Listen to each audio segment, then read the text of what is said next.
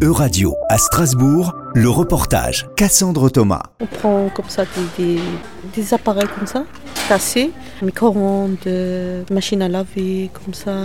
On enlève le métal à part, les matières euh, premières. On met dans les, les- les bacs comme ça petits, après on le met dans les grands bacs. Depuis deux mois, Jamila travaille à la plateforme de recyclage de l'entreprise Emi et Créneau, un dispositif d'insertion exclusivement réservé aux femmes, mis en place à Strasbourg depuis janvier 2023. Pour elle comme pour les autres femmes, ce sont des plannings adaptés qui sont proposés.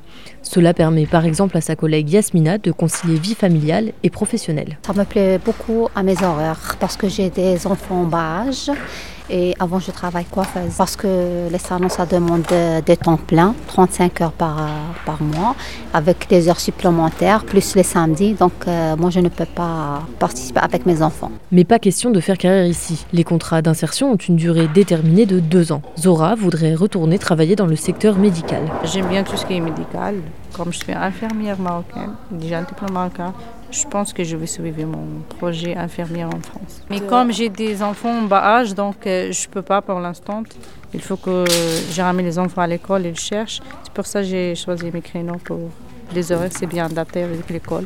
Et l'accompagnement prévu par le dispositif est autant social que professionnel, explique Laetitia, chargée de transition professionnelle chez Emi et Créneau. En fait, au départ, on va faire cet accompagnement qui est plus social sur tout ce qui est CAF, sécurité sociale, CSS, donc complémentaire, pour vraiment euh, pouvoir les rendre autonomes.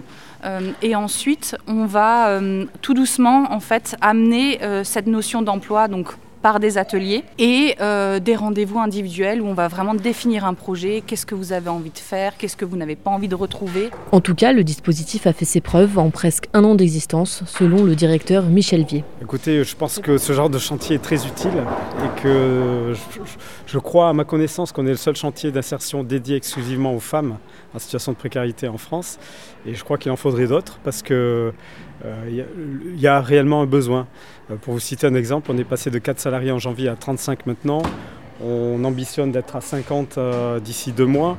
Euh, on n'a aucun problème de recrutement malheureusement. Euh, au contraire, on a une liste d'attente qui est assez importante. Et le besoin dépasse de loin la France. En 2020, le risque de pauvreté et d'exclusion sociale dans l'Union européenne était plus élevé de 2 points de pourcentage pour les femmes que pour les hommes, selon Eurostat. Face à ce constat, le Parlement européen a adopté en juillet 2022 une résolution visant à éradiquer la pauvreté des femmes en Europe. Bien que les résolutions du Parlement européen ne soient pas contraignantes, la Commission pourrait se saisir du sujet et faire une proposition législative en ce sens. C'était un reportage de radio. Plus d'infos à retrouver sur euradio.fr.